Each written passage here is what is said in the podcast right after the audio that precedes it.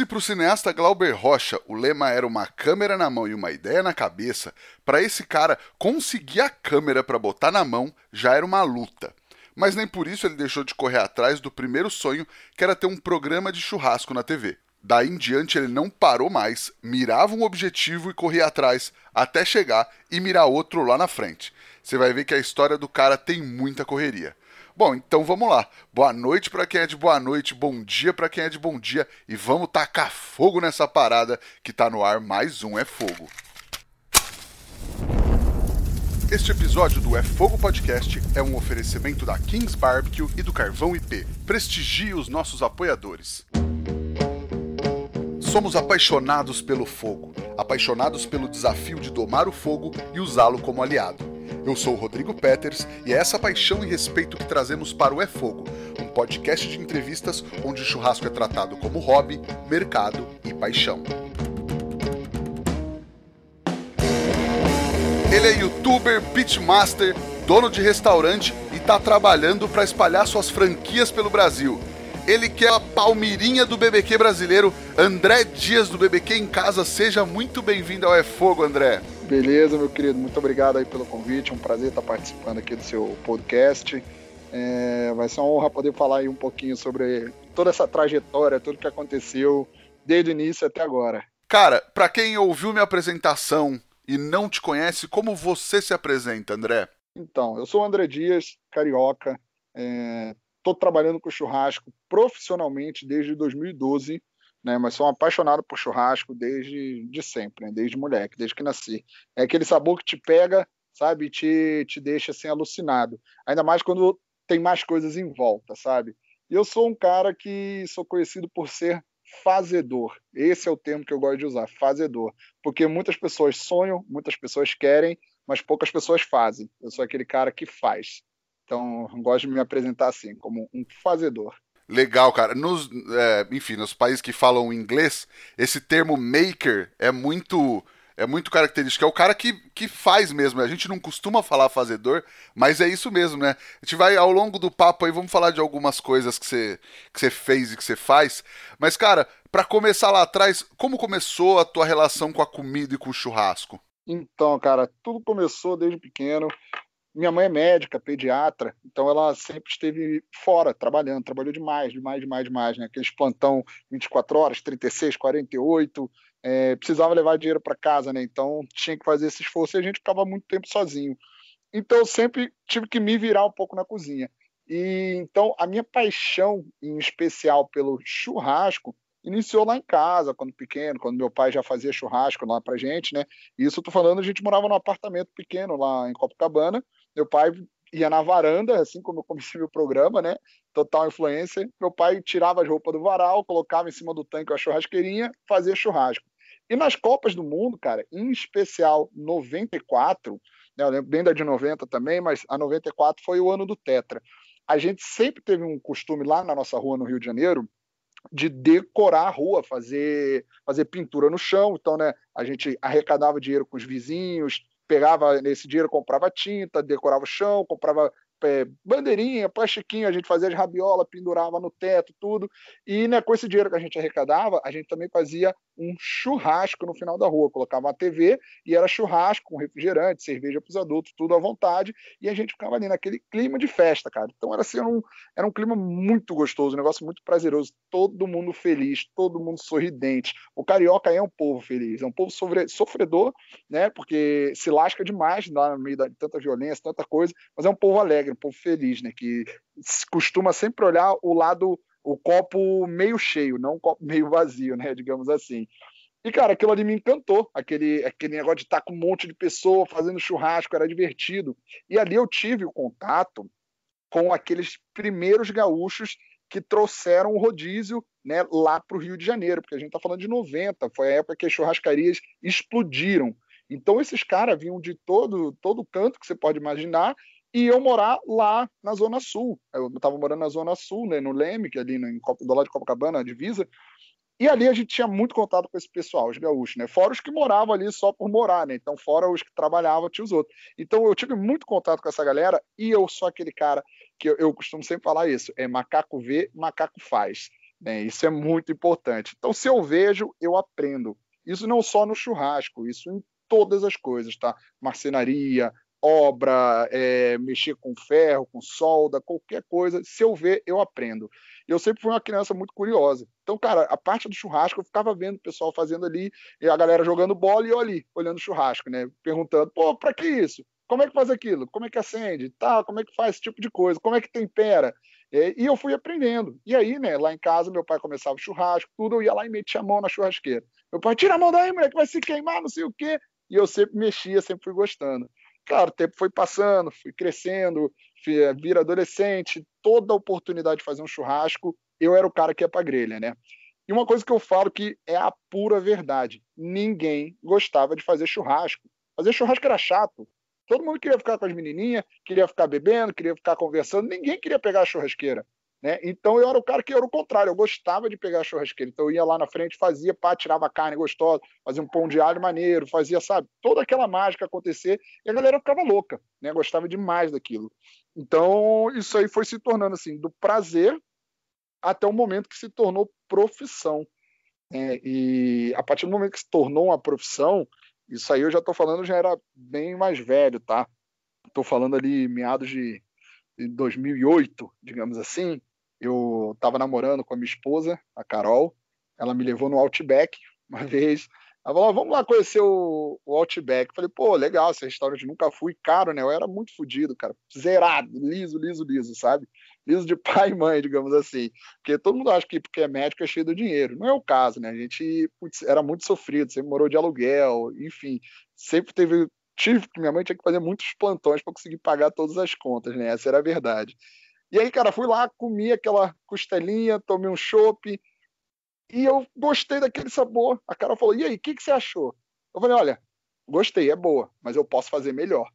E ela falou: Ah, você tá de sacanagem, não tem como você fazer melhor. Eu falei: Claro que tem, cara. Eu falei: Nossa, isso aqui, pô, se fizer na churrasqueira, eu tenho certeza que vai pô, ficar um sabor bem melhor, porque isso aqui não é churrasco. É, a gente que trabalha comida, né, que, que mexe muito, que cozinha, você tem um paladar mais aguçado, né? Está acostumado a sentir vários sabores, então você identifica uma coisa da outra. E ali eu percebi que era uma costelinha feita no forno, né, diferentemente de uma costelinha feita na churrasqueira. E eu sabia que se eu fizesse na churrasqueira ia maximizar o sabor. Só que a costelinha, naquela época, tudo, a gente conhecia aquela costelinha mineira, frita ou então só assadinha ali na churrasqueira, né, que até o Marcos Bassi fazia aquela costelinha crocante com sal e limão, né? Crocante porque ele só torrava ela ali na churrasqueira, deixava ela dar aquela douradona, ficava uma delícia, tá? Ficava uma delícia desse jeito. Né? Só que a, a barbecue é para ser molinha, para desmanchar. E aí, cara, eu entrei numa, numa jornada enlouquecedora para provar para minha esposa que eu podia fazer uma costelinha melhor do que do Outback. E, cara, como é que faz aquela porra daquela costelinha do Outback? Não sei, vamos estudar. E pesquisa aqui, pesquisa ali, lê na internet. Aí eu conheci o tal do Smoked Barbecue. Eu vi, né, da cultura americana de fazer o barbecue, fazer o, o churrasco defumado, horas e horas.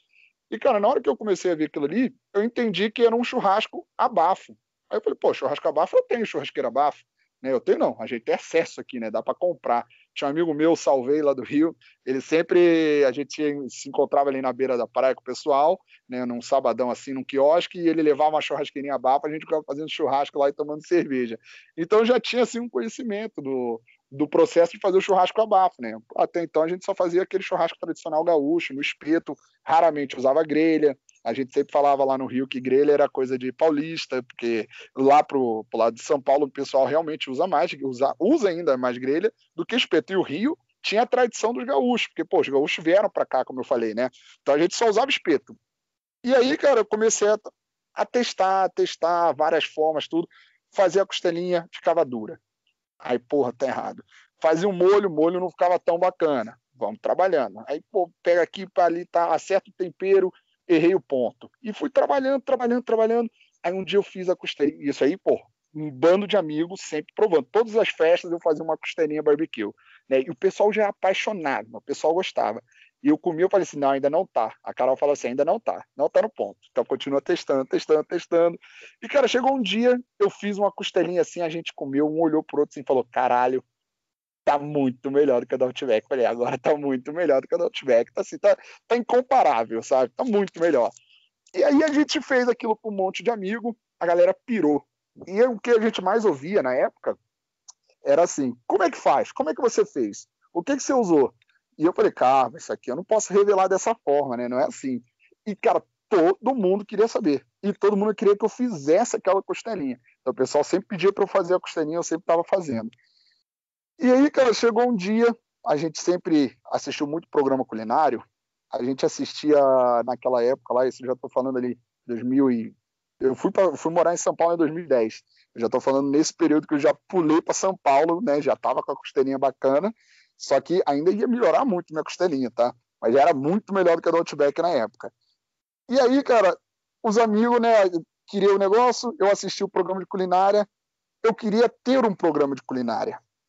Eu, né, na, na minha adolescência, eu estudei jornalismo. Então eu estudei ali para ser um apresentador, né? Sempre gostei muito, sempre fui um cara bem, bem à vontade. Fiz curso de teatro quando era moleque, eu tive banda, eu era cantor, tinha banda de rock. Então, pô, eu sou um cara que sempre tive assim contato com o público, trabalhei com bandas de rock, todo lugar que você possa imaginar eu já viajei. Então, tenho amigo no Brasil inteiro, cara, até fora do Brasil eu conheço muita gente, né? Tudo por causa do trabalho. E aí eu resolvi que eu queria ter aquele meu programa e o YouTube estava no começo. Olha que bacana, a gente tinha uma uma plataforma de, de vídeos, que eu podia fazer um programa meu. Não tinha que ser contratado pela Globo, né? não tinha que ser contratado pelo SBT, pela Band, porque a gente sabe que as coisas eram muito difíceis antigamente, não era qualquer um que podia ter. Você não poderia ter um podcast antigamente, não nem existia podcast. Você ia ter que ter um programa de rádio. E para você ter um programa de rádio, você ia ter que trabalhar para uma rádio. Trabalhar para um cara lá, um, um cabelo branco, barbudo, cheio da grana, fumando charuto, que ia te escolher você ou outra pessoa ali, como ele ao, ao critério dele. Né? Não pelo seu mérito, era o critério dele, né? Que normalmente a gente sabe que era indicação. Né? O cara que eu tenho uma família ali conhecida, tudo, né? Sempre indica o filho, o filho entra e está lá no, naquele carro que as pessoas sonham. E aí eu consegui fazer no YouTube um canal. Só que, pô, eu criei um canal, mas eu não tinha vídeo mas eu não tinha câmera para fazer vídeo. Olha que loucura. E nessa época, eu, eu tinha desenvolvido um cosmético, eu tenho até hoje, né, uma linha de cosmético masculino. Também foi a primeira do Brasil, primeira pomada modeladora de cabelos, chamada Three Kings Pomade. Né, ela começou como Black Tie Pomade e depois virou Three Kings Pomade. E a gente tem uma linha completa, né? E naquela época, eu estava na empenha de vender aquilo. É, eu estava na empenha de desenvolver o meu produto. E aí, cara, eu vim para Curitiba, onde eu moro hoje, para trabalhar no Psycho Carnival, que é um, um evento assim, rockabilly e tal, bem legal. Vendi a pomada naquele ano, pô, voltei com 3.500 reais. Falei, caralho, vendi bem pra caralho. Porque, pô, pro cara que, que não tinha dinheiro, 3.500 reais é dinheiro demais, né? É um dinheiro demais. Naquela época, o meu salário era 1.500. Isso quando eu tinha um emprego, né? E 1.500 já era muito dinheiro no mês. E aí, cara, eu falei, ó, ano que vem eu vou também, e aí eu vou comprar uma câmera e vou fazer o, o vídeo no YouTube.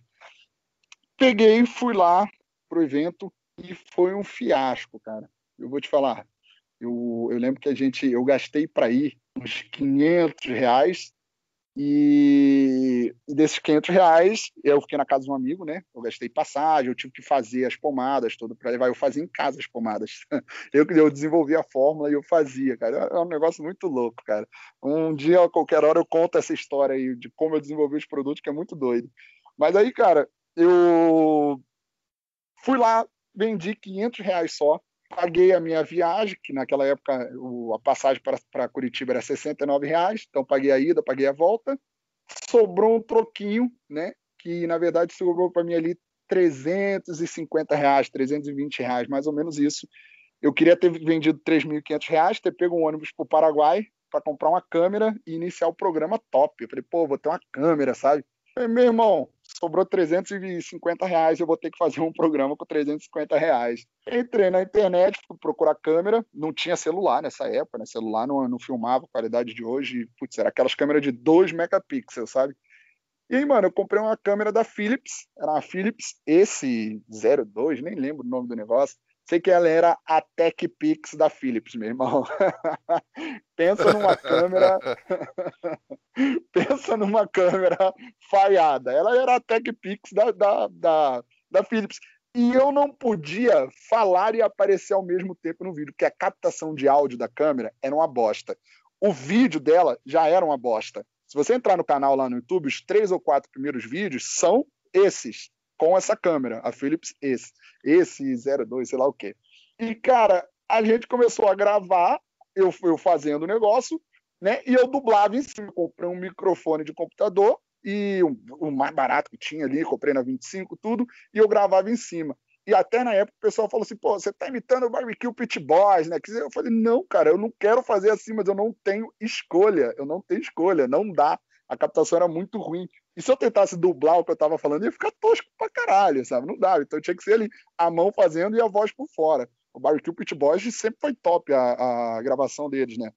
Mas aí, cara, a gente gravou três vídeos né, três vídeos. E, cara, vou te falar, eu era tão duro nessa época que para gravar esses três vídeos, putz, cara, foi foda, porque a gente passava o mês com 70 reais, cara. A gente fazia compra do mês com 70 reais. Eu e a Carol, a gente tava morando sozinho lá, né? A gente tinha que pagar todas as contas, tudo. Eu, eu tinha ficado desempregado. A Carol tinha o trampo dela lá, ela também era designer gráfico. Trabalhei como designer gráfico também, agente de publicidade. Eu já fiz, como o Zeca Pagodinho fala, já passei por quase tudo nessa vida em matéria de guarita. Espera a minha vez, cara. Tô lutando para chegar lá. E aí, cara, a gente, naquela relação, fez os três vídeos. Eu falei, ó, eu vou mandar isso aqui para Chef TV. Chef TV era um canal né, de TV, como eu falei que eu queria ter um programa. Eu vou mandar para eles. Botei no canal, editei os vídeos, eu sabia editar, porque eu já tinha, como eu te falei, que eu tive banda, eu tinha aprendido a trabalhar com, com, com o programinha lá, o Sony Vegas, então eu editava no Sony Vegas. Botei no YouTube, criei o canal. O nome do canal era Brazilian BBQ Pitmasters, era um negócio desse. Era, eu não, nem eu lembro. Aí eu lancei lá os três vídeos, mandei um e-mail para a Chef TV, entrei no site da Chef TV. Uma coisa que eu aprendi também com a minha mãe é assim: se você quer, vai atrás. O não você já tem. Meu irmão, a partir do momento que você incorpora para você que o não você já tem, a única coisa que você pode conseguir é o sim. Então, pô, por que, que eu não vou correr atrás do sim? O não eu já tenho. Pô, você tem dinheiro? Não. Você é bonito? Não. Você é atlético? Não. Entendeu? O não é não, é não, é não. Você tem alguém para te indicar? Não. Você tem como estar tá na Globo? Não. Pô, então, foda-se, eu já tenho não mesmo. Já, eu já nasci com não, estava acostumado com não. O não não me intimida. Tá? Então eu fui atrás do sim, mandei um e-mail lá no saque do Chef TV. Ó, esse aqui é o meu programa sobre churrasco. É, o, o Brasil nunca teve um programa sobre churrasco, a gente tem sobre pescaria, tem sobre caminhoneiro, tem, tem estudo de manhã, o Telecurso 2000, né? Tem de culinária normal, onde já teve participação de, de churrasqueiro, mas nunca teve um programa de churrasco, que é a porra da paixão nacional, cara. Todo mundo ama churrasco, não tem um programa no Brasil. E eu criei esse programa. Gostaria de colocar na, no canal de vocês. Assim mesmo, peguei, mandei e-mail, puf, a gente foi dormir na sala aquele dia. Era um colchão inflável, daquele comprado no Extra, sabe? Deitamos na sala, um frio danado, e beleza, no outro dia, sete e meia da manhã, toco meu telefone. Aí, pô, pulo assim da cama, atendo o telefone. Opa, quem tá falando é o André. Opa, aqui é o Eduardo, sou o dono da Chef TV, tudo bom? Aí eu, caralho, o cara me ligou, mano. Rápido assim, ele viu meu e-mail tudo, né? Ele, pô, cara, assisti aqui os vídeos que você mandou, gostei. Assim, dá para melhorar, né? Porque a qualidade tá ruim, eu falei, não, isso aí eu sei.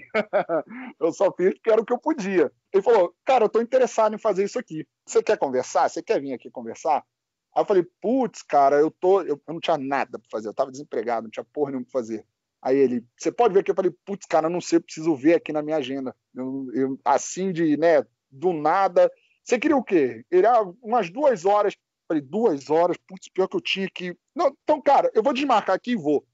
eu dei aquela de difícil, né, cara? Deu uma valorizada no passe. É, tem que dar, né? Isso aí, né? Carioca, né? Carioca sabe, sabe dos Paranauê também, né, cara? A gente não é bobo, a gente já nasce no meio da malandragem, né? Aí peguei, fui para lá. Cara, peguei, meti meu jeans. Não tinha... eu, eu até hoje não tenho roupa de marca, não uso roupa de marca. Nunca tive roupa de marca, não quero ter. Aí, cara, fui daquele jeito mais simplão lá, cheguei lá, pô, pô, prazer, eu sou o André, tal, sei o que, a gente começou a conversar. O cara falou, cara, gostei demais da sua ideia. Eu acho que isso aqui vai dar certo pra caramba. A Chef TV é, ali logo no início dela. Ela até hoje está no ar. Naquela época ela só passava, acho que na TVA e na Vivo TV. Agora ela está até em mais alguns canais aí, algumas, outras emissoras, né? Mas aí o cara falou: ó, vamos fazer uma temporada junto? Eu banco a temporada, eu, eu pago a filmagem, a edição, eu faço essa minha parte. Você entra com a sua atuação, as receitas. Você compra todos os insumos, eu vou filmar você. O que, que você acha? Aí a gente corre atrás de patrocinador. Se a gente vender, meio a meio pra gente, a gente divide. O que, que você acha? Aí eu falei, não, fechou, vamos embora, né? E aí, cara, eu fechei um contrato com a TV, com a emissora de TV, uma temporada, ia gravar 12 vídeos. Mano, eu tinha gravado três vídeos. eu, tudo bem que eu tinha estudado jornalismo, sabia um pouquinho de câmera, mas né, eu não tinha aquela, aquela habilidade, né? Eu, era o começo do rolê. Aí, beleza, marcou lá, cara. Eu não tinha onde filmar, porque, cara, o meu, meus primeiros vídeos eu fazia na varanda, lá do apartamento de São Paulo. Morava na, ali, na Praça da Árvore. Eu morava num, apartamento, num prédio de sete andares. Eu morava no primeiro andar e eu fazia churrasco na varanda do primeiro andar. Não era varanda, eu falo varanda, mas não é varanda, era na área, onde tem o varalzinho de roupa, máquina de lavar. Eu abria a janela, punha a churrasqueira ali embaixo. Eu falava com a vizinha de cima: oh, eu vou fazer aqui uma fumaça. Ela fechava e pau eu levava carne para ela, porque se você leva carne para o vizinho mais perto, ele não reclama. Agora, se você não levar, você arruma briga. Isso é regra, tá? Ah, tem essa mesmo, tem essa mesmo. Essa é a regra. Leve carne sempre pro vizinho mais próximo. O outro não chama. Por mais que você não goste, leva, oferece, o cara chama o cara pro churrasco. Ele nem vai, mas, né, ele, ele não vai brigar com você depois. E, cara, eu precisava de um lugar. Tinha um amigo meu, pô, que tinha uma boa condição lá em São Paulo. Era em Osasco que ele morava ele tinha uma puta de uma casa, uma mansão, uma mansão. Vamos falar a verdade, para mim era uma mansão. Né? Era uma casa muito top. E eu pedi para ele, falei, cara, poxa, era o Celso o nome dele. Celso Risamoto. Eu falei, pô, Celso, você me empresta a sua área para eu filmar, cara? Eu preciso filmar e, putz, eu não tenho onde filmar. Eu já fazia muito churrasco na casa dele e ele ficava louco com as, com as carnes que eu fazia, né? Ele, pô, claro que eu empresto, pô, pode vir aí e tal, sei lá o que. Eu falei, ó, vai ser tal dia, a gente vai chegar às 5 e meia da manhã. Ele, caralho, 5 e meia. Eu falei, é, 5 e meia para começar a filmar 6 horas. A gente tem que fazer 12 receitas. Caralho, 12, 12, hoje, com toda a minha experiência, cara, eu gravo uma ou duas. Gravar 12 sem experiência era, assim, loucura. Mas beleza, ele me prestou, eu corri atrás, cara. Eu fui na Leroy Merlin, eu cort... mandei cortar uns MDF que eles vendiam retalho lá. MDF não, Eucatex. Peguei aquele, aqueles pedacinhos de madeira, fui na internet, procurei lá uns quadrinhos vintage. Eu, isso aí, isso aí tem, tudo tem lá nos vídeos, assim, você foi até usar no meu canal depois. Eu peguei, fui na, na, na, gráfica da minha rua, mandei imprimir aqueles quadrinhos vintage no papel, no papel A4, passei colo atrás, meu irmão, colei na madeirinha, falei, pronto, eu tenho uma plaquinha vintage para decorar o fundo. Porque não tinha decoração nenhuma área do cara. Ele estava morando há pouco tempo naquela casa e ele também não, não, não era muito ligado nisso. Eu botei uns quadrinhos no fundo, cara, arrumei um caixote, umas coisas assim, e falei, tá pronto, mano, é isso aqui. Levei uma mesa, né, e fui começar a filmar. Cara, chegou lá, duas câmeras, a produtora, a Wanda, gente boa pra caralho, e tinha um diretor. Eu falei, pô, vai ter um diretor, mano. Pô, o diretor, né, vai deixar o bagulho top, vai, né, vai me ensinar ali tudo que eu preciso fazer e vai sair um negócio top. Então eu tava, porra, ali feliz, sabe? Aí o diretor pegou lá, eles arrumaram iluminação, tudo. Falou, André, vai. Eu falei, vai o quê? Ele, só vai. Eu falei, não, mas o que, que eu vou fazer? Ele, não, faz aí, vai. Aí fudeu, cara. Eu falei, pô, o diretor não pensou nada. Qual que é o formato do programa? O que que vai fazer? Como é que vai ser as cenas? Como é que vai ser o take? Eu sou virginiano, eu sou perfeccionista, sou chato, sou detalhista. E eu falei, caralho, fudeu. Eu falei, pô, o cara não tem ideia de como vai ser o programa. Eu também não tenho ideia de como vai ser o programa. Aí eu fiquei travado. Eu falei, fudeu, vai ficar ruim, vai ficar merda. E, mas tem que gravar, né? Vambora. Eu peguei e dei o meu melhor. Eu juro pra você, cara, dei o meu melhor, do meu melhor, do meu melhor. Comecei a fazer o rolê. E grava aqui, grava ali, tudo. E eu lembro que no meio da gravação, eu, eu tava muito tenso, tava né, muito tenso com essa situação de não saber como ia ficar as coisas. Então, cara, passava só coisa, só coisa ruim na minha cabeça. Teve uma hora que eu, eu tava assim com, com o microfone, né? O lapela, tudo sem fio. Eu fui no banheiro, aí o Celso falou, pô, e aí, André? Aí eu cheguei, porra, cara, o diretor não, não me falou porra nenhuma, é um viado, isso e aquilo, não falou nada. Aí o moleque olhou pra mim e disse, André, você tá com microfone, o cara tá com fone de ouvido lá. Eu falei, caralho, aí que eu travei mais ainda. Eu falei, ele ouviu. Eu falei, ele ouviu, fudeu, não sei como é que vai ser, como é que eu vou continuar a gravação agora? Eu, meu Deus, eu já não tinha mais cara. Mas continuei, gravei 12 vídeos. A gente saiu de lá, a gente tinha chegado 5 e meia, Eu saí de lá, era meia-noite e trinta. Meu irmão, eu tava só o pó e ainda tinha que arrumar a casa do cara. Terminamos meia-noite e trinta. Arrumei a casa do cara, fui embora e desmaiei. Cara, os programas foram pro ar. Eu não gostei do resultado, achei que não ficou bacana. Eu falei pro, pro dono da Chat TV, falei, cara, eu quero continuar só no YouTube, então não quero fazer outra temporada. É isso aí, cara, ficou rolando por um ano e meio ah, os 12 vídeos na Chat TV. Rodou pra caralho, rodou pra caralho. E aí eu peguei no YouTube, né, e mudei o nome do programa. Eu coloquei BBQ Pitmasters Brasil. Inclusive foi até o nome que o, o, Daniel Lee começou a usar aí na, na competição dele, né? Não sei, ele tem um, um rolê aí que é BBQ Pitmasters Brasil. Esse era o nome do meu programa na época. Aí eu cheguei pra Carol e falei, cara, mas Pitmasters, Carol, minha esposa, eu falei, Pitmasters é um nome muito complicado. Né? Ninguém conhece Pitmaster. Nem barbecue as pessoas conhecem. Isso eu estou falando 2012 já. 2012 barbecue era só um molho. É um molho que poucas pessoas já tinham provado, né? Isso aí é um fato, né? Tinha o quê? Tinha o McDonald's vendendo molho barbecue e tinha o Daemer no mercado, né? E aí, cara, eu resolvi mudar pela terceira vez o nome do programa. Eu falei, eu preciso fazer um negócio mais fácil, um negócio que pega, né? Isso aí a gente já estava produzindo vídeo. Aí eu coloquei BBQ para continuar no barbecue, que eu estava ensinando a fazer costelinha, dry rub, essas coisas. Em casa, eu estava na minha casa, né? Eu falei, ah, BBQ em casa, vamos fazer isso aí para a galera gostar. E aí, cara, foi um nome abençoado, deu muito certo. O BBQ em casa, o primeiro canal de churrasco do YouTube Brasil e o primeiro programa de churrasco da TV brasileira. Olha que louco, cara. Eu fui pioneiro nesse rolê. Ninguém fazia, não tinha ninguém fazendo churrasco no YouTube, no Instagram, nem tinha Instagram nessa época, na verdade, né? Digamos, Facebook já tinha, Orkut, né? Eu fui primeiro ali e na TV, eu fui o primeiro programa de churrasco na televisão. Ninguém tinha programa de churrasco. Como eu falei, existiam churrasqueiros que o Marcos Bassi ia no dia a dia, ia na Cátia Fonseca, ia na, na Ana Maria Braga, sei lá, tinha um monte de churrasqueiros que participavam dessas coisas, mas não tinha um programa sobre churrasco. E eu iniciei esse rolê. Então, cara, as pessoas se apaixonaram. Assim, no começo foi muito difícil, porque tinha muita gente que chegava lá, ah, você tá maluco? A gente faz, fazendo barbecue. Porra, olha essa carne aí, ficou preta. Aí como é que eu explico para alguém em 2012 o que, que é um bike?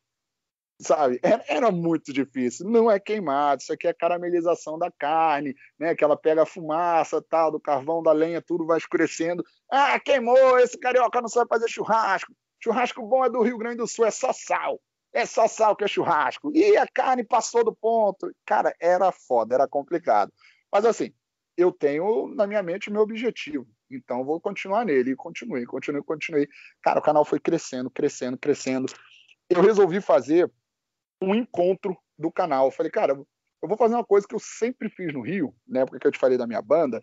É, o churrasco sempre esteve na minha vida. Eu fazia no Rio um evento chamado Só Bandinhas que a gente chamava as bandinhas da época, né? Eu tocava com a minha banda também, chamava toda a galera dali, e era com churrasco à vontade, churrasco, cerveja à vontade. A gente cobrava, sei lá, era 15 reais por pessoa, você ia ver show de banda, ia comer churrasco e tomar cerveja à vontade, mano, era loucura o negócio, era insano, era muito divertido, a gente fez diversos eventos desses, tá? E era muito louco.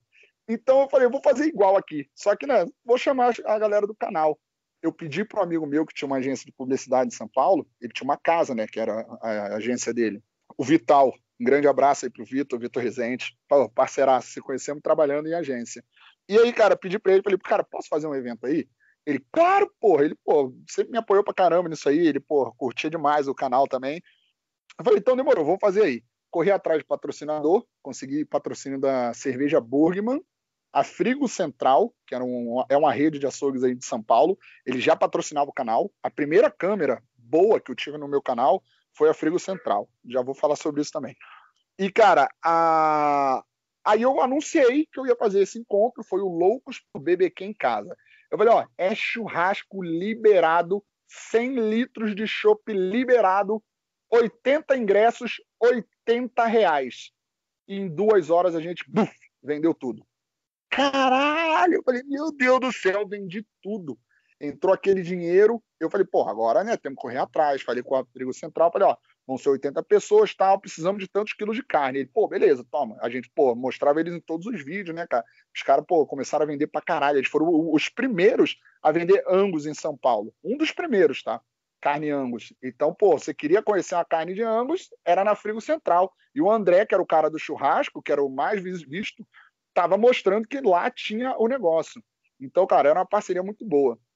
Aí, pô, foi bebida à vontade, churrasco. O Brog, do Ana Maria Brog, foi lá comigo, participou do evento. A galera gostou pra caralho, se divertiu. Foi muito bacana, foi um clima muito legal. Foi o primeiro evento com churrasco liberado, tá? Aí que rolou naquela época. Foi muito bacana, assim. E, ó, a história da Frigo Central, como eu te falei, o não eu já tinha. Eu saí da Chef TV, eu queria continuar o programa, continuei filmando com a minha câmerazinha. E aí, cara, o Leandro da Frigo Central, que é um, é um um dos donos, sócios lá, não sei muito bem, ele, ele me mandou uma mensagem, pô, cara, eu gosto do seu programa, eu queria mandar umas carnes para você usar no programa. Eu falei, pô, então vamos conversar? Vamos. Aí eu fui lá, na Frigo Central, lá, lá na Moca, se não me engano, no escritório do cara, eu falei, ó, pô, morrendo de medo do não, né? Eu falei, caralho, vou receber outro não, né? Mas vambora, foda-se. Falei, ó, cara, eu quero mil reais. Pra... Aí eu vou mostrar sua marca. Eu quero mil reais e as carnes eu, eu não queria mil reais por mês, eu queria mil reais, apenas mil reais. Para eu começar a trabalhar com ele, eu cobrei mil reais. Aí, porra, mil reais, cara? Pô, mil reais é, é, é nada hoje em dia, né? Mas para mim era demais naquela época. E eu falei, eu que eu preciso comprar uma câmera. Eu preciso comprar uma câmera. Aí ele, cara, eu gostei de você, eu gosto do seu trabalho, vambora, vou topar. Pá, me deu mil reais. Eu falei, caralho, ganhei mil reais, meu irmão. E ganhei mil reais e, e fechei um contrato com ele de receber semanalmente a, os cortes de carne para eu gravar. Então ele tinha que me mandar sempre dois cortes, né? Dois, dois assim do mesmo. Então se eu fosse gravar picanha, ele me mandava duas picanhas. Porque se eu tivesse algum problema com o vídeo, eu podia regravar o vídeo. E, pô, e aí, cara, começou a melhorar muito, porque o cara que tinha 70 reais para passar um mês, agora não gastava mais em carne, né? Já ganhava carne ali para filmar. Que era um baita custo também, né? Imagino. Cara, não tinha como eu fazer o barbecue em casa com 70 reais por mês. Uma picanha inteira era 50 reais, 60 reais. Hoje em dia é mais que isso, né? Mas não tinha. Cara, eu lembro até hoje que teve um vídeo que eu gravei uma picanha selada, que foi num churrasco que eu fui, sobrou picanha, eu pedi pro cara, falei, pô, posso levar dois bifes desses? O cara, pode. Falei, demorou, levei e fui lá, fui, falei, ó, picanha grelhada em bife. E filmei aquela picanha lá, pô, foi uma sobra de um churrasco, levei para casa e fiz, sabe? Então, cara, foi muito ralado, foi muito foda o, o, a correria. E, cara, comecei a fazer o canal. O, esses vídeos, primeiros vídeos com a câmera nova, saiu verde, saiu amarelo. E depois a gente pô, foi se batendo, foi pedindo dicas, e isso a gente conseguiu regular a câmera, e aí o, o negócio foi embora.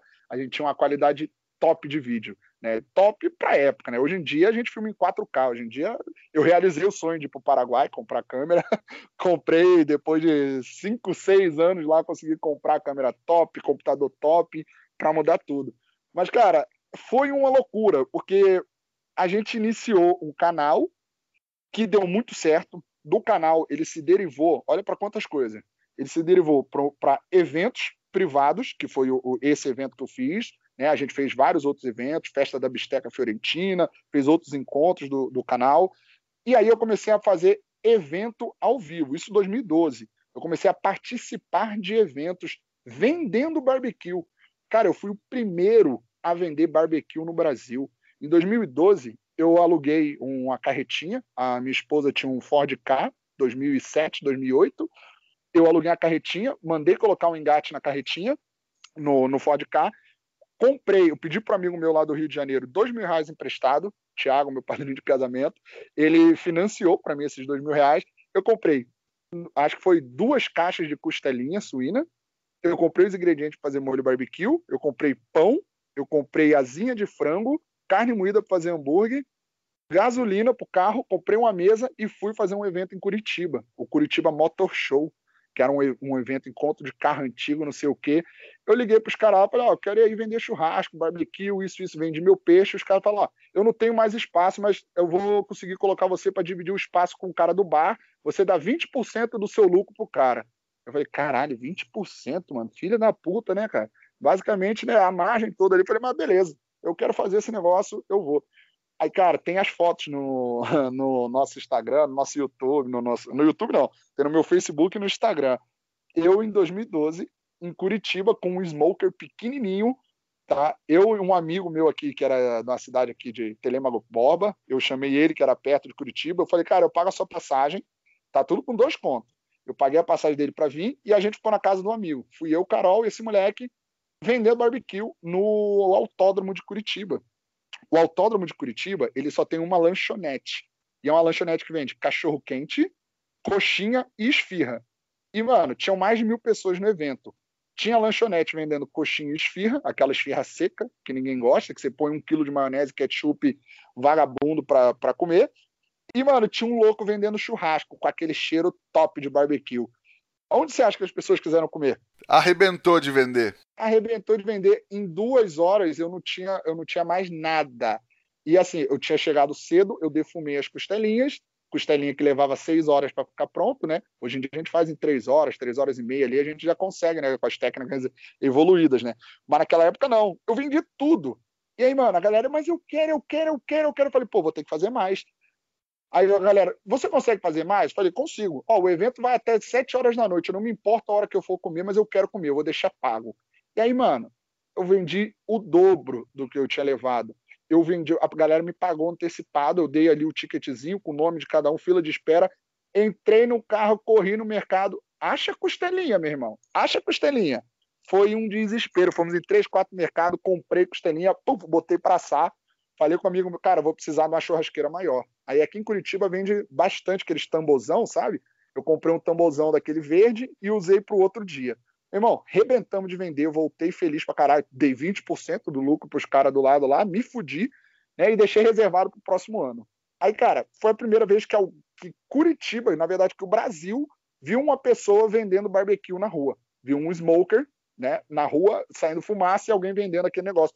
E, cara, a cidade ficou encantada. A cidade, assim, todo mundo que participou do evento, que comeu lá, que foi, porra, quase todo mundo foi comendo nosso, a gente na época não vendeu a costelinha inteira, a gente vendeu assim, dois ossinhos de costelinha com batata frita. Então, e molho barbecue, né? Aí tinha asinha, enfim, um monte de coisa. Todo mundo ficou falando, pô, porque teve um maluco aqui do BLQ em casa que fez o negócio. E a gente ficou, ficou afamado na cidade, né? digamos assim. Então, todo mundo ficou falando do nosso negócio. A gente voltou para Curitiba, eu fiz evento em Sorocaba, voltou para Curitiba não, para São Paulo. Fiz evento em Sorocaba no Sunday Custom Meeting, que era lá do pessoal do PC, da, da oficina lá, nem lembro, Old Custom. Cara, levei o Smoker para lá, botei as coisas, fomos vender. Ficamos lá, cara, a gente já estava fazendo esse rolê de vender com o Smoker na rua em 2012. Ninguém fazia isso, cara, ninguém fazia isso. Aí a gente estava ali pioneiraço no negócio. Então a gente sempre teve na frente nisso aí. E, cara, de repente, chegou ali naquela época de 2014, eu falei com o Carol, vamos mudar para Curitiba? O canal estava bombando, né? Eu já estava trabalhando em casa, estava ganhando dinheirinho ali do YouTube, conseguia pagar um aluguel. Eu falei, olha, eu achei uma casa em Curitiba por 400 reais a mais do que o que a gente está pagando aqui por mês naquele apartamento que eu morava. Só que, porra, era uma casa de três andares com lareira, com hidromassagem, um puta de um quintal. Eu falei, porra, mano, olha a qualidade de vida que a gente vai ter, vamos? Ela, vamos. Eu falei, então vou amanhã para Curitiba para ver a casa. Ela, você tem certeza? Eu falei, tenho. Aí eu vim para Curitiba, entrei no ônibus, vim para cá, vi a casa, gostei, falei com a moça da imobiliária, é minha, eu quero. Ela, ah, manda docu o documento. Voltei no ônibus, falei, Carol, manda isso, isso, isso no e-mail. Mandou.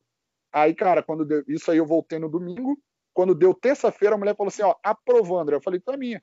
Eu vou, aí ela, não, beleza, ó, tem que fazer, pagar isso, isso, isso. Paguei. E ela falou, quando você muda? Eu falei, eu mudo sábado. Isso era terça-feira, né? Aí a gente mudou em uma semana, de, de que eu decidi que eu ia para Curitiba até estar em Curitiba, foi em uma semana. Cheguei aqui no final de 2014. E, cara, começou 2015 o auge do food truck. Eu lembro até hoje, cara, isso eu nem, eu nem, né, eu nem, nunca nem comentei exatamente esse detalhe. O Brog, a gente era bem amigo, ele pegou e fez um puta de um food truck, meu irmão. Top! O negócio que eu falei, meu Deus do céu, cara, era um sonho ter um food truck daquele. Né? E ele foi fazer um food truck para vender o, o pão com linguiça que eu gravei com ele no canal, que ele se apaixonou pelo negócio, ele achou muito gostoso. Então ele montou um food truck para vender aquele pão com linguiça. E eu vi aquilo, eu falei, caralho, eu podia ter um food truck, né, cara? Só que eu não tinha dinheiro para fazer um food truck. Eu tinha guardado na minha poupança 10 mil reais. E, cara, dos 10 mil reais eu não podia gastar tudo, senão eu fodeu. Eu peguei 6 mil reais e corri atrás de alguém que fabricasse um trailer Eu falei, não, eu quero um trailer. Alguém que fabrica um trailer para mim com documento, eu me viro com o resto. Aí, cara, a gente tinha o patrocínio da Home Grill, que dava churrasqueira pra gente. Primeiro a gente foi patrocinado pela Charbroil, do Fred Paim. Fred, porra, gente boa pra caramba, tá aí com o canal dele, tá trabalhando com churrasco até hoje, tá influenciando. Acho que ele só não tá mais com, é, trazendo a Charbroil, mas ele foi o primeiro a trazer a Charbroil pro Brasil. Aí dele veio a Home Grill, né, que, pô, entrou com equipamento absurdo, sem comparação, e eu pedi patrocínio para Home Grill pro food truck. Falei, cara, vou fazer um food truck, vou precisar de uma churrasqueira, né? Ele, não, arrumo para você a churrasqueira. Mete um adesivão Home Grill no trailer aí e já era. Aí eu peguei, achei um cara, montou o trailer para mim, é, montou um trailer cru. Aí, cara, OLX, OLX, comprei um frigobar no OLX, fui comprar lá 400 reais o frigobar, achei um, um, uma bancada de inox, cara, numa cidade que ficava duas horas daqui, eu fui de caminhonete, eu tinha uma Ranger 99, eu ainda tenho uma Ranger, eu tinha uma Ranger 98, eu tenho uma 99 hoje. Sou apaixonado por essa Ranger. E aí, cara, fui lá, comprei uma bancada inox, meti dentro do truck, tudo, montei um truck. Eu falei, agora vamos pra rua. Aí, rapaz, eu ligava para os bares, que eu sabia que a galera colocava food truck, falava, ó, oh, eu sou o André Dias, do canal BBQ em casa, eu tô com food truck de barbecue. Porra, barbecue, que irado, cara, sou doido para provar esse negócio. O pessoal fala aqui que, porra, é bom, não sei o quê, porque a gente já tinha feito um nome na cidade. Eu quero que vocês venham. Aí a gente ia.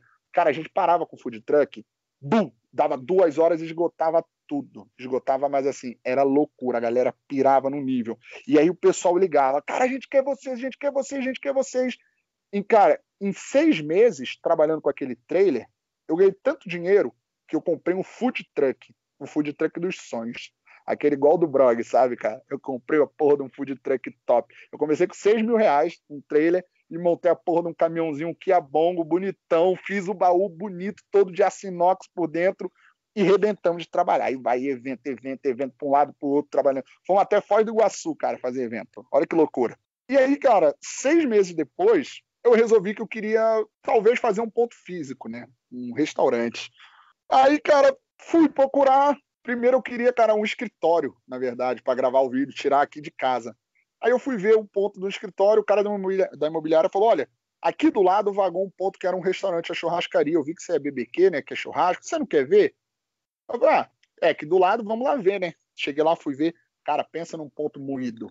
Mas moído, destruído, cara. Nossa, eu fiquei com nojo do negócio. Falei, cruz credo, cara. Olha essa porra, tá tudo velho, caindo aos pedaços. Tinha barata, tinha bicho, tinha tudo, aranha, mofo, mofo em todo lugar, é, vazamento de água no teto, não tinha luz. Era tipo aquela música, uma casa muito engraçada, não tinha teto, não tinha nada. Aí eu falei pro cara, não, você tá maluco, não quero essa porra, não. Não. Ele, pô, beleza, qualquer coisa você, você avisa. Ali tinha sido uma churrascaria por mais de 25 anos. E eles fizeram a ponte estaiada na frente do cara, o cara quebrou em dois anos. Ele não aguentou ficar ali. E aí, cara, passou três meses eu procurando ponto, procurando ponto já para fazer o restaurante, não achei. Eu falei, Carol, vamos olhar aquele ponto de novo? aí eu liguei pro cara e falei, cara, deixa eu dar uma olhada de novo lá. Ele, vai, vambora. Ninguém alugou, né? Embaixo da ponte ninguém iria alugar.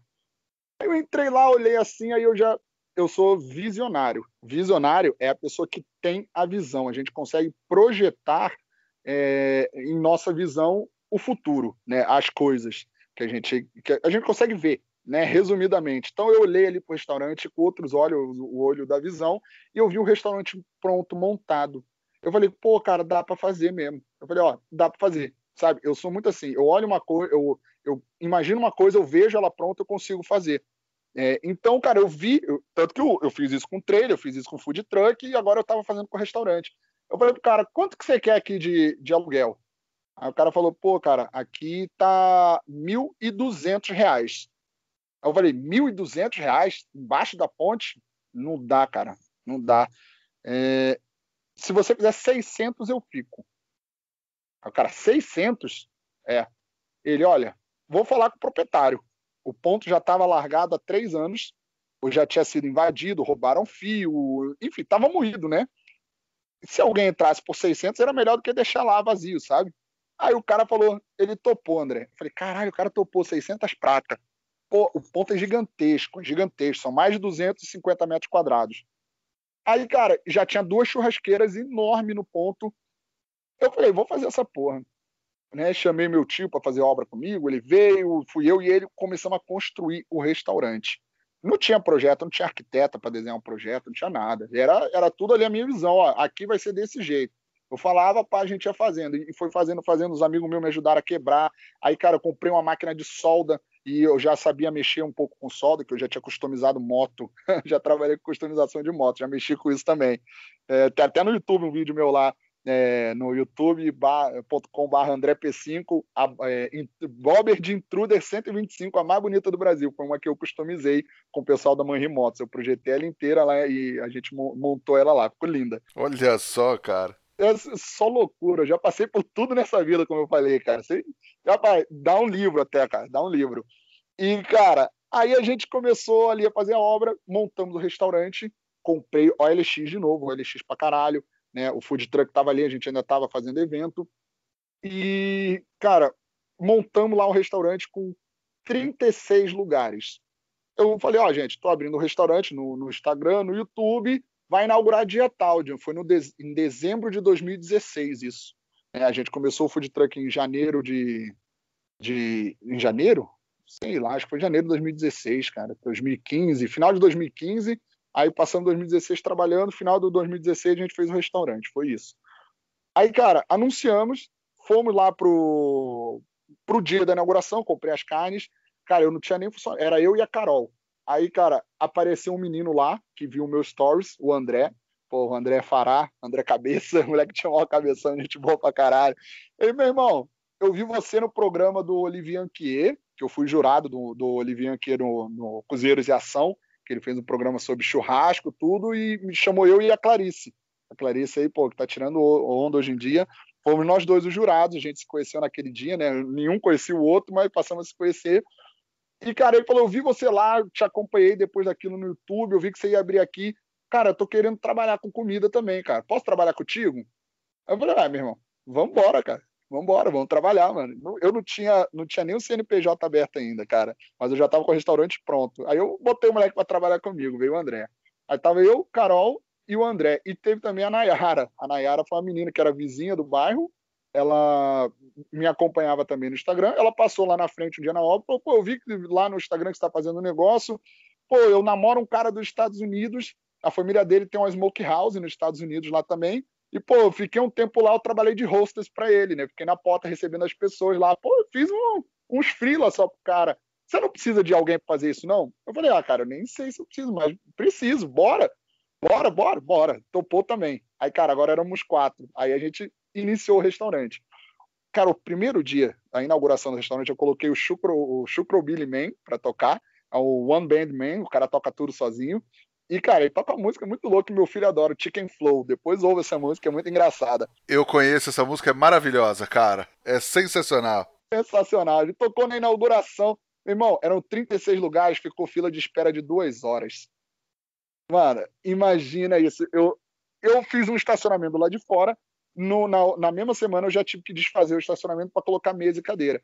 Então, cara, entrou dinheiro daquele dia, eu já fui no LX de novo comprar mais mesa e cadeira. E botei lá fora. E aí o, o cara que me vendia chopp falou, André, eu tenho umas mesas, umas cadeiras que eu te empresto. Eu falei, pô, traz para cá.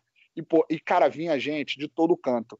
É, do lado da gente tinha uma escola de, de, de, dança, de balé, de polidense. A menina tinha um monte de banquinho. Eu chegava lá, qual é, Bruna? Me empresta os banquinhos. Ela pega, pegava 15 banquinhos dela e a galera sentava nos banquinhos. Era mesa compartilhada. Cara, em Curitiba, as pessoas nem se falam direito, nem se olham. Eu fiz mesa compartilhada em Curitiba, olha que loucura. Então eu sentava assim numa mesa, seis, sete, oito pessoas desconhecidas, sabe? E a galera saía todo mundo brother, cara. A galera saía amiga, porque era um clima tão gostoso, tão divertido, que, cara, o negócio foi indo embora. Aí, cara, eu coloquei um menino para trabalhar no bar para mim, o José. O José era um serralheiro que fez o meu food truck. E, pô, o José é uma história muito engraçada. O moleque não bebe, e o moleque não gostava de mim. O moleque falava assim: Porra, André, tu é muito chato, cara. Pô, tu reclama de tudo que eu faço no food truck, porque eu sou perfeccionista, né, cara, virginiano. E aí eu falei, ele falou: Pô, coitado de quem trabalha para você, mano. Você deve ser horrível, um, um péssimo patrão. Ele veio trabalhar para mim, cara o moleque virou barman, tá tirando onda, e hoje em dia ele fala, não, cara, tu é o melhor patrão. Ele falou, pô, foi o melhor patrão que eu tive. Porque é, ele viu que era exatamente outra realidade, né? Pô, se seguisse as coisas que eu falava, do jeito que eu falava, pô, funcionava, sabe? E era muito divertido trabalhar ali. Mas o barman não, não bebia, cara? Ele não bebia, olha que louco, cara. Ele, ele não era barman, ele era serralheiro. Eu fiz ele um barman. Sim, sim, que demais. Eu cheguei, eu falei, ó, José, o drink a gente vai vender caipirinha, vai vender gin tônica, Jack and Coke e não sei mais o que. Era uns três, quatro drinks, né? E é assim que faz, ó. Pô, eu, já, eu tenho até no canal o vídeo. Eu falei, ó, coloca duas colheres de açúcar, um limão inteiro, mistura, põe a cachaça, sacode com gelo e tal. Tá pronto, não tem erro. E ele fez. E, cara, essa receita é um dos vídeos mais vistos de caipirinha do YouTube, é a minha receita de caipirinha. É matadora, não tem erro. Então, cara, era só ele replicar aquilo, e não tinha erro. E aí ele começou a fazer um negócio tão bem. O moleque hoje em dia ele tira a onda, mano. O moleque, pô, o moleque virou profissional nisso aí, cara. Então, ele tá top. E, ele ainda não bebe. Ele falou: hoje em dia eu até provo, mas eu não bebo. Ele não, não gosta de, de álcool, sabe? É muito louco. E, cara, eu tava ali, restaurante bombando, lotando todo dia. Só que eu tava enlouquecendo eu, eu vindo uma jornada, que eu tô falando ali, é igual o Chorão, eu sou muito fã do Chorão, cara, era muito fã do Chorão, tive a oportunidade de conhecer ele e tudo. É, o Chorão trabalhou 20 anos seguidos, sem parar, até a morte dele. Ele nunca parou, sabe? Nunca parou. A, a banda dele brigou, ele contratou outros músicos e continuou tocando. Nunca parou, ele nunca descansou. E eu tava nessa loucura desde 2012, cara, tocando ali direto, direto, direto. Isso era o começo de 2018 eu tava, minha, minha esposa tinha ficado grávida, meu filho tinha nascido, ele tava com três meses de vida, e eu, cara, eu não tava vendo meu filho. Eu saía de casa oito da manhã para assar carne, às vezes eu tinha que sair cinco para buscar carne, porque às vezes acabava demais, assim, sold out, eu tinha que correr de manhã para comprar, pô, para defumar para seis horas servir de novo. E aí, no dia do serviço, todo mundo queria ver o André, queria falar comigo, tirar foto tal, aquela coisa. Eu tinha que estar tá lá presente, então eu ficava até 11 horas que a gente fechava, Aí saía de lá 11h30, às vezes meia-noite, chegava em casa, meu filho recém-nascido, dormindo. Eu saía, ele estava dormindo, voltava, ele estava dormindo. Eu não peguei ele no colo os três primeiros meses de vida, sabe? E, e, cara, aquilo ali mexeu na minha cabeça um jeito. Eu sou um cara muito forte, mas, cara, aquilo ali foi foda. E eu falei, tá errado, porque restaurante eu posso abrir 10, mas, porra, meu filho, eu nunca vou ter de novo a infância dele. E eu me vi naquele, naquele momento que minha mãe trabalhando demais, não estava ali presente sempre. Eu falei, não, não posso fazer isso. Eu vou fechar o restaurante. Cara, no auge, restaurante bombando, bombando. A Carol, você é maluco, não sei o quê. Eu falei, eu preciso fechar o restaurante. Ela, não, mas cara, não sei o que. Eu falei, Carol, não adianta. O que, que adianta eu ganhar dinheiro e não poder gastar dinheiro, não poder curtir dinheiro? Eu preciso fechar o restaurante. E aí eu peguei, chamei os funcionários todos. Naquela época eu estava com sete funcionários.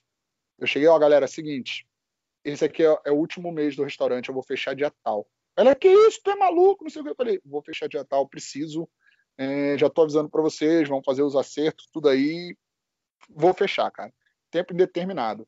Aí trabalhamos, anunciamos, cara, a galera veio em peso, pô, por que, que você vai fechar? Eu lembro que o Johnny, o Johnny é um amigo meu lá da Argentina, que ele é o dono da, de uma smokehouse lá que a gente se conheceu, a Bulls Barbecue Smokehouse.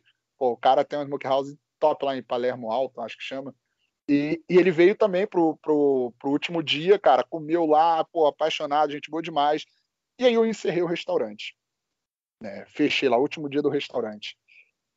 E fui tirar um ano sabático. Ano sabático é um ano que você não trabalha, né, cara? Que você, assim, quem pode não trabalhar, não trabalha, né? No meu caso, assim, é que eu iria trabalhar menos. Eu não estaria de 8 da manhã às, às meia-noite e meia, meia-noite no, no mesmo lugar. Sabe? Cara, pra você ter noção, eu trabalhei tanto, fiquei tanto tempo em pé nesses, nesses dois anos iniciais do restaurante, que eu, eu desenvolvi, cara, a. Como é que chama? Eu tive que fazer aquela, aquela cirurgia de varize na perna, cara. tive que tirar essa fena da perna. Eu fiquei com varize de tanto que eu trabalhava em pé. De 2012 para cá, em, pé no trailer, em pé no food truck, em pé em evento, em pé no restaurante. Cara, foi tão puxado que fez mal para minha saúde. Eu falei, eu preciso parar. Tem até aquele ditado que o pessoal fala, né?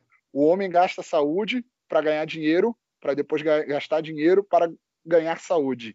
E eu falei, cara, não pode, a gente não pode entrar nesse ciclo, cara. Isso aí é mó furada, né? Não podemos fazer isso. E aí, cara, fechei, fiquei aquele tempão com meu filho, pô, até os, os seis meses, oito meses dele, dez meses, lá, cara, curtindo todos os dias com ele, brincando, vendo ele crescer, dando comida para ele, podendo, tá, sabe, tá ali na vida dele.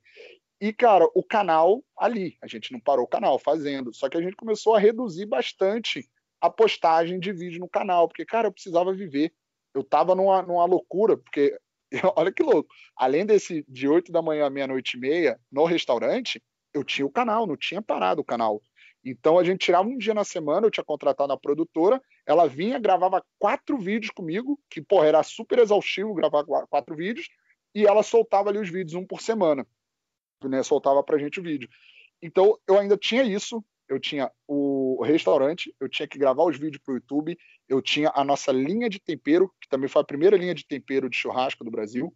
É, antes disso era só sal grosso. Aí o BBQ em casa trouxe os hub para o Brasil. Eu fui o primeiro, fui pioneiro em tudo, cara. Então, assim, eu sou o cara que abriu portas para o que está acontecendo hoje. Tá? Isso aí eu posso bater no peito com muito orgulho que eu abri portas para o que está fazendo. Eu fiz as pessoas se interessarem nisso aí. Isso aí criou um, um, mercado. Se hoje tem tanta pessoa aí ganhando dinheiro com tempero de churrasco, com venda de churrasqueira, com tudo, grande parte disso foi o BBQ em casa o responsável. Porque a gente começou, a gente foi o primeiro, a gente mostrou, a gente foi o, o primeiro a fazer um boom, aparecer em canais de TV, ser convidado a fazer tudo. Você acha que essa foi a sua contribuição para o mercado de American BBQ que a gente tem hoje no Brasil? Eu ensinei as pessoas a fazer smoker, cara.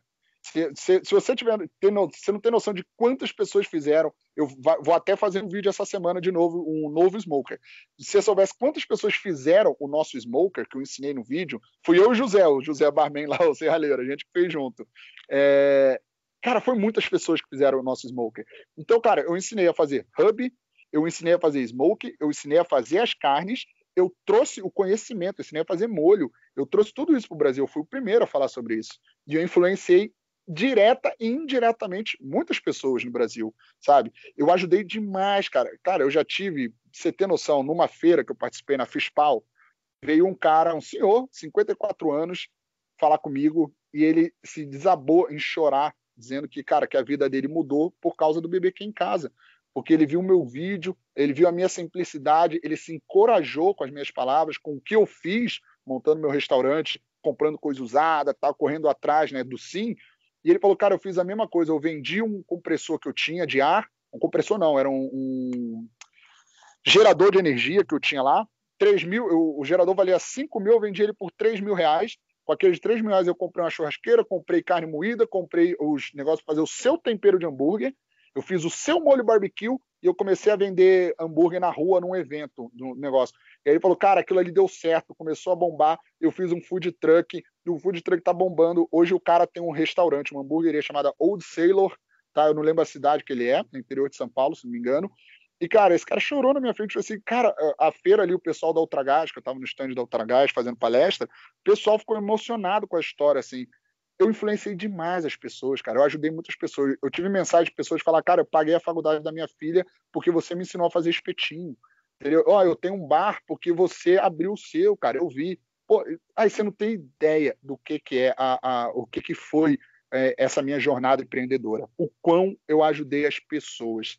É, além, além das pessoas que eu ajudei, eu tenho os haters. Cara, hater todo mundo vai ter. Né? A gente só martela o prego que se destaca. Ninguém chuta cachorro morto. Tá, essa é a verdade. Só, cara, eu vou dar atenção pro cara que critica ou para o cara que está elogiando que eu ajudei a vida dele? O cara que eu ajudei a vida dele, porque a minha missão é essa, né? É fazer o bem, não importa quem, a quem, sabe? Então a minha contribuição para o mundo do churrasco, para o mercado que a gente tem do churrasco, foi imensa.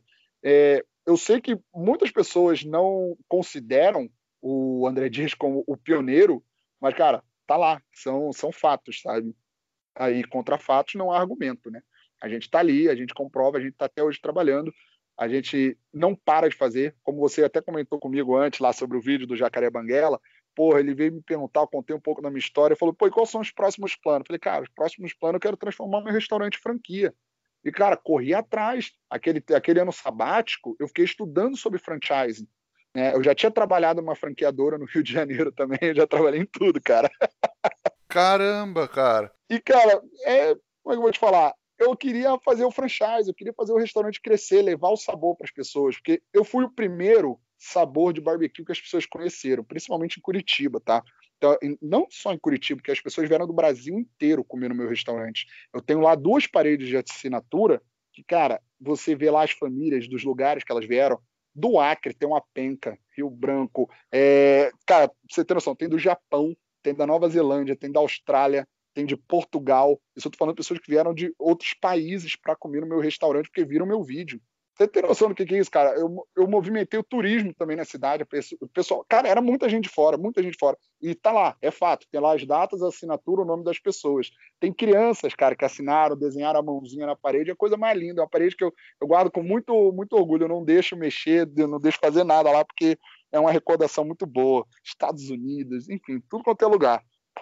E eu transformei o restaurante em franquia eu consegui franquear o restaurante, fazer o, o, nosso modelo, tudo. Abrimos diversos restaurantes. Hoje a gente tem em Curitiba, tem duas unidades, tem, tem em São Paulo, cara. Ó, São Paulo vai inaugurar daqui a duas semanas em São Bernardo do Campo mais uma franquia. Tá bem top a loja, linda, num, pô, num dos melhores pontos da cidade. Cara, inclusive, tem um. A gente pediu algumas perguntas pela internet e tem um cara que sempre conversa com a gente aqui, o Ricardo J. Romero. Ele falou: Cara, não tenho pergunta, só esperando o vizinho abrir a nova casa aqui em São Bernardo do Campo e desejou sucesso. Porra, que demais, cara. Isso aí, cara, essa aí é a boa energia que a gente carrega, que a gente transmite e recebe. Isso aí é um carinho muito grande que as pessoas têm por mim, cara. Eu, eu, eu, eu tô há dois meses sem colocar vídeo no canal todo dia eu recebo mensagem, pô, André, posta vídeo de novo, volta a postar vídeo, que a galera quer. Só que eu estou dedicando tempo a muitas outras coisas. A gente tá, vai retornar a partir dessa semana. Sexta-feira já tem vídeo novo no canal, 10 horas da manhã. Mas, cara, vai, ó, vai inaugurar essa de São Bernardo. A gente tem uma em, na Moca, na Rua Tchê, número 123. Tem também em Santana, na Rua Maria Curupaiti, 241. Tem em São José dos Campos, tá, lá na Euclides da Cunha, eu não lembro o número, eu nunca lembro o número, mas é Euclides da Cunha, é só ver lá no nosso Instagram.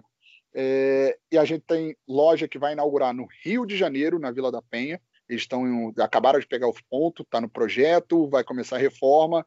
Dentro de um mês e meio, dois meses no máximo, está inaugurando essa loja também. E, Palmas Tocantins está vendido, mas ainda não está concretizado o local da franquia. E, cara, a gente tem negociado franquia em todo lugar. Cara, olha isso, eu estou levando o barbecue, o sabor do churrasco defumado, para todos os lugares. O máximo de lugar que eu puder levar esse sabor, eu vou levar. E eu vou te falar, as pessoas que provam o nosso churrasco, as pessoas ficam encantadas. A pessoa fala, cara, isso aqui é bom demais. Isso eu, eu ouço muito, eu nem acho que a gente quer a comparação, mas o nego fala, é muito melhor que o Outback, que foi a história do começo. Eu falo, cara, mas não é nem para comparar do Outback. Eu não gosto nem de comparar o Applebee's com o Outback. Né? Imagina o BBQ em casa com o Outback. Não tem, não tem comparação, porque eles não fazem defumado. Eu faço defumado. Né? O nosso é outra pegada. E você chegou a participar de algum campeonato de American BBQ que já teve no Brasil? Ou tem vontade de participar? Então, cara, a questão dos campeonatos eu acho muito legal. Porém, aqui no Brasil, a gente viu que foi criado pro o principal que teve, né, a competição, se não me engano, foi pelo Daniel Lee. E na época que ele fez isso, cara, tinha ali uma galera que era meio hater do BBQ em casa junto com ele, né? Pô, a gente recebia muita mensagem, vídeo da, dessa galera comentando, falando mal da gente, assim, e eu ficava muito chateado, porque assim, do, dos haters, que são muito, muito desses players hoje em dia do, do American Barbecue, eles nunca me viram pessoalmente. Eles nunca comeram meu churrasco. Mas, pô, o cara não gosta do André, eu não, eu não entendo por quê. Sabe? Eu lembro que teve até uma época o, o Cadu, que é da Smokers, ele chegou a estar tá junto com esse pessoal. Ele me procurou falou: André, mil desculpas, cara. Eu não sei o que aconteceu comigo, tá, pessoal. Não faz o menor sentido isso aí, cara. Pô, quero ser seu amigo, tô junto contigo. Você foi o cara que começou o negócio mesmo, não sei o quê. Aí hoje a gente é super amigo. É, o Jimmy Ogro, cara, ele teve ali num grupo que o pessoal tava falando mal de mim. Ele veio falar comigo: pô, André, eu não sei porque que a galera faz isso. Eu também não te conheço, queria te conhecer, trocar ideia, trocamos ideia, ficamos amigos sabe? E quem me conhece vira amigo, cara. Ver que, pô, sou um cara do bem, sou um cara que tá fazendo o negócio acontecer. Agora, tem gente que não conhece. Aí, como é que eu vou participar de um campeonato onde os comandantes são, são desse lado? Como é que eu vou participar? Mas quais são as, as críticas que essas pessoas fazem a você? O que, que eles falam de você? Cara, falador fala, né? Isso que, isso que é verdade, cara. Como é que eu vou te falar? Tem gente que queria ter feito o que eu fiz só que não teve a coragem. Lembra que eu comecei falando sobre ser um fazedor? Tem gente que sonha, tem gente que quer, tem gente que deseja, mas não faz. Eu faço, eu fiz, eu quis, eu fiz e vou fazer. Entendeu? Enquanto os outros querem, fala, pô, eu sou melhor que o André, eu posso fazer melhor que o André. Cara, só faz. Eu não sou um rival, eu não sou rival de ninguém. Eu, pelo contrário, eu sou incentivador. Sabe? Então, pô, se você consegue fazer melhor, pô, legal, vamos fazer melhor junto. Faz aí, cara, entendeu? E vamos fazer, vamos crescer, e vamos ir, sabe? E é isso que acontece. É isso que acontece. Tem gente que reclama do jeito do André. Ah, o André foi... isso, nossa, isso é uma coisa que aconteceu muito, né? Você perguntou um, um, o que que falam. Na época, eu, eu sempre falo e faço até hoje é, defumação a 150 graus. Porra, o André é maluco, 150 graus. Barbecue é 100 graus, 110 graus. falei, não, existem diversas técnicas. Ah, não, mas no livro tal falava que era 100, então é 100. Por que, que você vai falar que é 150? É porque o meu barbecue é 150.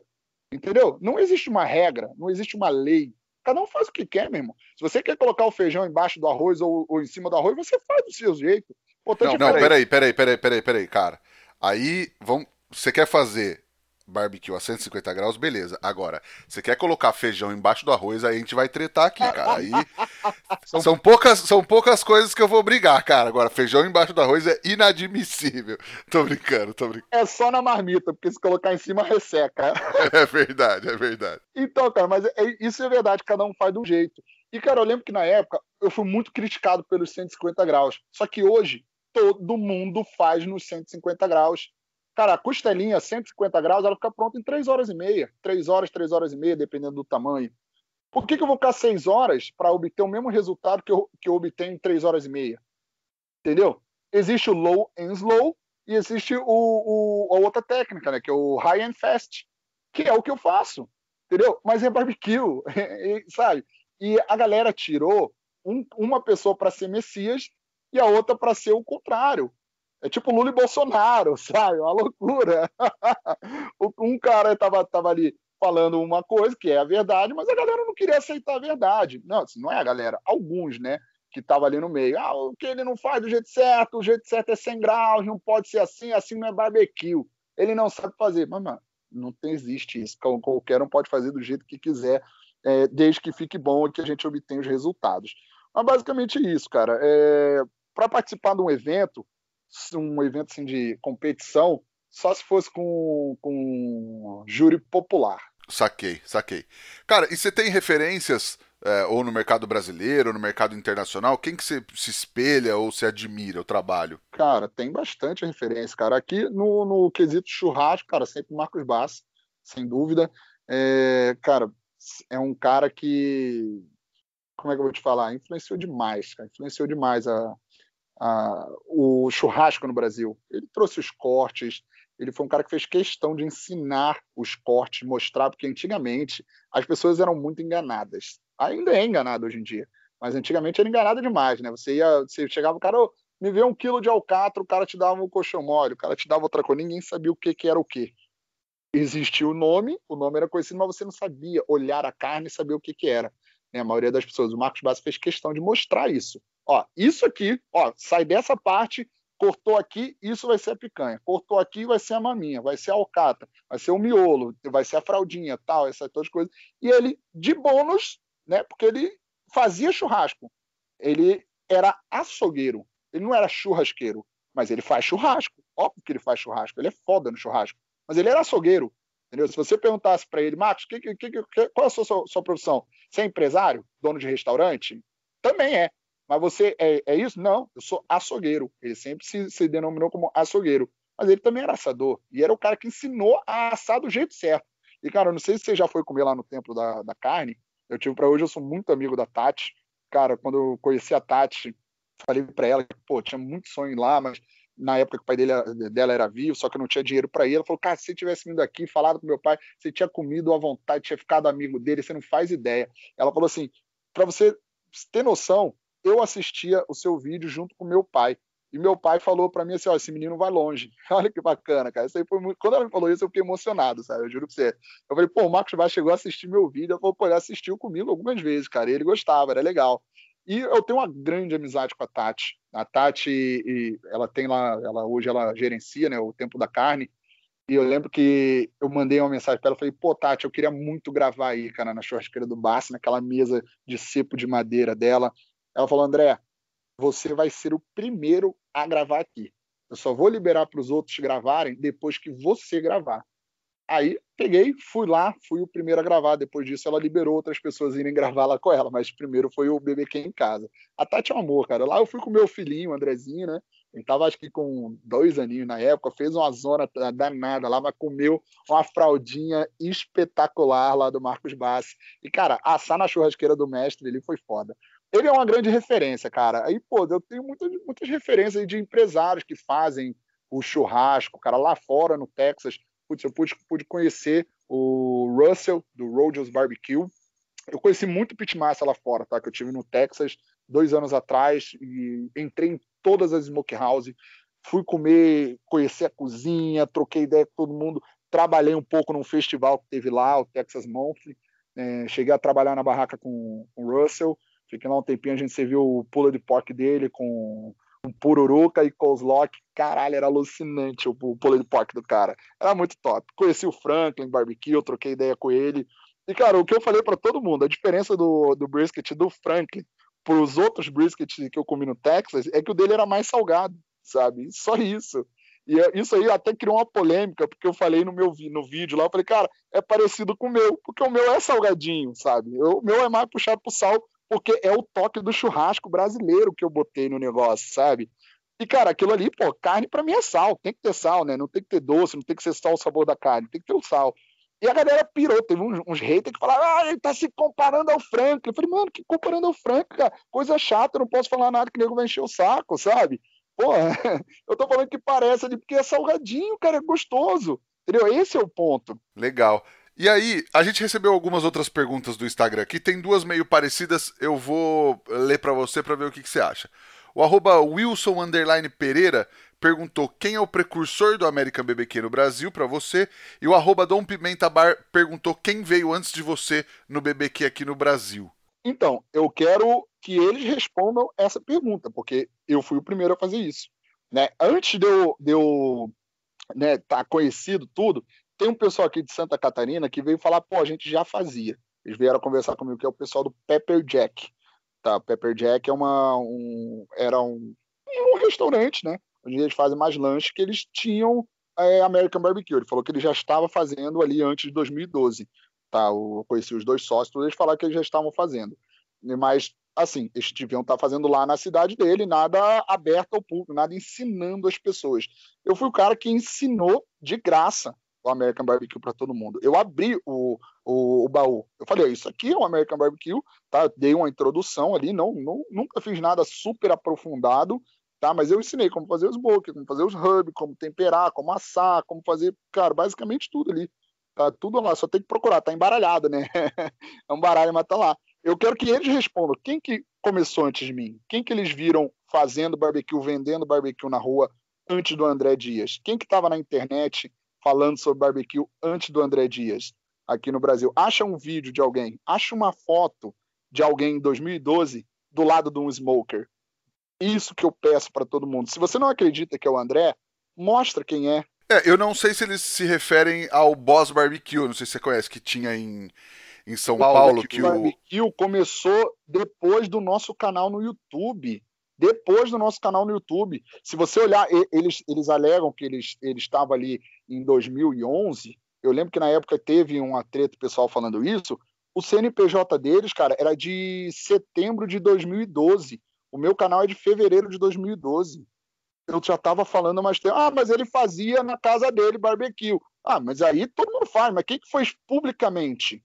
Quem foi que trouxe isso e falou para todo mundo? Sabe? E esse é o grande ponto sabe? Quem que Entendi. abriu o negócio e ensinou para as pessoas e divulgou? Quem que divulgou mais barbecue? O Boss Barbecue, que funcionou por um ano e meio, ou o BBQ em casa, que está desde 2012? Acho que eles voltaram depois, né? Até quando o Carlos Tosse entrou, já era um, um segundo momento tal. É, o Botino entrou com a churrascada. Eles voltaram por três meses e fecharam. Né? O, o, foi só o, o, acho que o Tosse lá, lá no, em Santos, né? Ele funcionou por três meses e fechou de novo. Eles abriram e fecharam três vezes. E quem nasceu primeiro, a galinha ou o ovo? E por causa disso você vai brigar um com o outro? Que loucura é essa? Que loucura ah, é essa? Sim, gente... sim. Entendeu? E qual que, qual que é a loucura? Por quê? Entendeu? Não, porra, não faz sentido. Não faz sentido. Ah, mas ele falou que ele foi primeiro. Hum, vou fechar, vou ficar de mal. Ah, pelo amor de Deus, tudo homem barbudo, cara. Tudo homem velho barbudo. Tudo, tudo aí já tá com mais de 35 anos, cara. Se liga, né? Loucura isso. tá certo, tá certo. E se você que nos ouve aí quer o melhor equipamento de defumação para o seu churrasco ou para o seu negócio, procura Kings Barbecue, que é a maior e melhor empresa de smokers do Brasil. Eles vão te auxiliar na escolha do equipamento que se encaixa melhor na sua necessidade, seja para surpreender os amigos no seu churrasco ou para conquistar os clientes no seu negócio. Chama lá no arroba Kings Barbecue e fecha com certo. André, cara, qual é aquela dica que você gostaria de ter recebido lá atrás no começo que teria feito toda a diferença para você? Cara, diga assim, não desista, continue, foco e, e vai para frente, meu. Mira o meio ali e tenta acertar o meio. Se pegar na lateral não tem problema não, mano. Continua. É isso aí, cara. É continuar. É igual o Johnny Walker. tá ligado? Não para, mano. O cara tá andando até hoje. A marca tá indo para frente, para frente, para frente, e o BBQ é a mesma coisa, cara. Tamo indo, tamo indo, tamo indo. É, é sempre procurar mais acertar do que errar, mas errar não é ruim, não, cara. Errar é bom. Errando que se aprende. Tá certo. Cara, vamos pro Lenha na Fogueira, que é onde a gente teoricamente fala de polêmica nesse podcast. Apesar da gente já ter falado um pouco. É. É... Deixa eu te fazer uma só, uma, uma leve. Quem faz o melhor American BBQ do Brasil, na sua opinião? Sou eu. o, ó, o segundo molho barbecue que eu comi bom, eu vou te falar que foi do Jimmy Ogro lá no Churrascada. Eu gostei pra caramba do molho barbecue deles. E eu gostei do, do brisket do Cadillac BBQ lá na Churrascada. Eu fui lá conhecer, eu cheguei, eu passei, comi assim, eu peguei um assim, tava, né, aquele pedacinho já mais veinho. Aí o moleque foi atrás de mim depois, não, pega esse pedaço aqui que tá melhor. Eu falei, pô, esse aqui tá top, né? Ele falou, é, não, porque aquela hora que você chegou, né, tava ali um, uma finaleira, tudo, mas né, você tava na fila, você via. Aí ele trouxe, ele achei top. Os caras mandam bem também.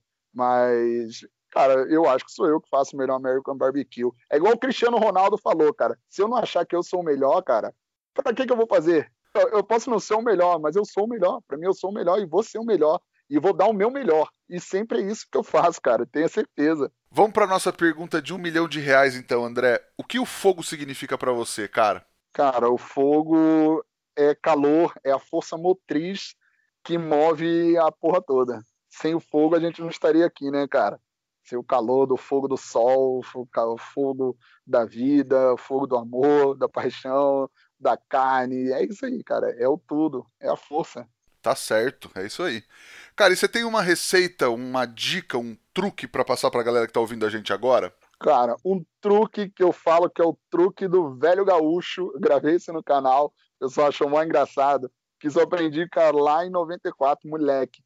O gaúcho coloca no meio do carvão uma latinha de leite cheia de água, até a boca de água, assim.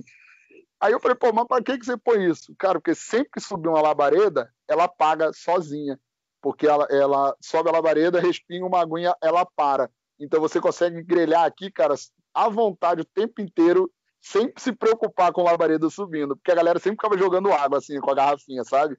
E, cara, fazendo isso aí você não tinha esse problema. O Marcos Bassi tem a técnica do, da, da, da cinza em cima.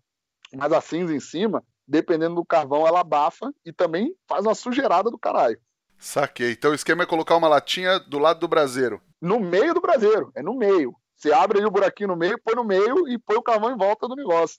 Faz um dia pra você ver, cara. É louco, funciona demais. E ainda traz umidade pro churrasco, é muito bom, cara. Tá certo. Cara, e tem alguma coisa para indicar pra galera assistir, ler ou visitar? Claro que tem, tem, pô. Cara, tem muita, muita coisa legal pra vocês verem aí. Pessoal que ainda não, não conhece muito de American Barbecue, tem no Netflix lá a série de, de barbecue. Cara, assistam Chef's Table, assistam Churrasco, é, cara, vamos ver culinária, cara, porque assim, tudo que a gente puder aprender, seja quem for que estiver ensinando, é bom. A vida é muito curta, a gente precisa aprender, a gente precisa passar para frente o conhecimento para o negócio se perpetuar e crescer, né, e ficar maior. Então, vejam documentários sobre churrasco, tem muita coisa boa hoje em dia para ver. Antigamente não tinha muito, hoje em dia o negócio ganhou um tamanho assim, né, absurdo, então tem muita, muita cultura aí para a gente assimilar. Verdade. Cara, quem quiser te encontrar nas redes sociais, teu canal no YouTube, restaurante, seu perfil, por onde te procura, André? Então, o nosso canal é BBQ em Casa em todas as redes sociais, Instagram, Facebook, YouTube, seja onde for. Do restaurante é BBQ em Casa Smokehouse. Então você encontra a gente lá e pode conhecer bastante do nosso trabalho. No Instagram Smokehouse tem lá o endereço de todas as lojas, a loja de Curitiba, as lojas de São Paulo, as lojas futuras que estão chegando. E se você quiser ser um franqueado nosso, entre em contato lá também, a gente abre uma franquia para você aí. Vamos fazer o negócio acontecer, né? Opa, tá certo, cara, tá certo. Nós também estamos no Instagram, no arroba efogopod, e o meu é arroba rodrigopeters, underline. Você já sabe, cara, ajuda a gente a espalhar a palavra do fogo, pega o link do podcast fala, ó, saiu o episódio com o André Dias, manda pros amigos no grupo do WhatsApp, no grupo do churrasco e tal, e ajuda a gente a espalhar esse trabalho. André, brigadão pelo papo, cara. Foi um prazer falar contigo e conhecer um pouco mais a tua história. Pô, agradeço demais, cara. Tamo junto aí, porque precisar, pode contar comigo. Assim como eu falo pra vocês, todo mundo que me procura, eu ajudo, cara, de verdade. Não importa a hora, o pessoal me procura, eu ajudo. Pode ter certeza que tô aí pra sempre compartilhar conhecimento. Obrigado pelo convite. Até a próxima, meu querido. Imagina, eu que agradeço. Queria agradecer também a Kings Barbecue e ao Carvão IP pela parceria de sempre e a todo mundo que nos ouviu até agora. Semana que vem tem mais. Tchau!